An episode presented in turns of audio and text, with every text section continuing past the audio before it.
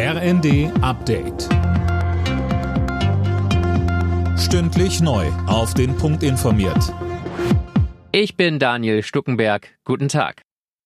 Mit den Stimmen der Ampelkoalition hat der Bundestag die Strom- und Gaspreisbremse beschlossen. Ab März, rückwirkend dann auch für Januar und Februar, werden die Preise für 80 Prozent des bisherigen Verbrauchs gedeckelt. Kritik kommt von der Union. CDU und CSU werfen der Ampel vor, keinen Plan für die Industrie zu haben. Der energiepolitische Sprecher Andreas Jung sagte, Da geht es um Tausende von Arbeitsplätzen. Es geht um Wertschöpfung in unserem Land. Es geht um Lieferketten. Ja, es geht um den Zusammenhalt unseres Landes. Genau an diesem Punkt. Und da konterkarieren Sie die Ergebnisse der eigenen Kommission, Ihre eigenen Ansagen. Und es setzt die Industrie, die Arbeitsplätze, die Wertschöpfung in Deutschland in dieser Krise auf das Spiel. Und das halten wir für einen schweren Fehler. Im Zusammenhang mit dem Korruptionsskandal im Europaparlament gibt es weitere Konsequenzen.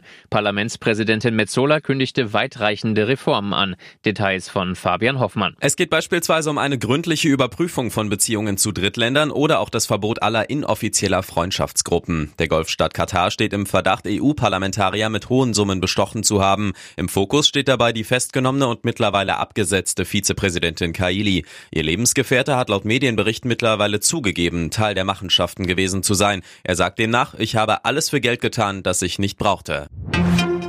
Eine Krankheitswelle hat Deutschland gerade fest im Griff. Vielerorts fällt Unterricht aus, Wartezimmer bei Ärzten sind überfüllt. Wer krank ist, sollte unbedingt zu Hause bleiben, um sich und andere zu schützen, so der Leipziger Virologe Uwe Liebert.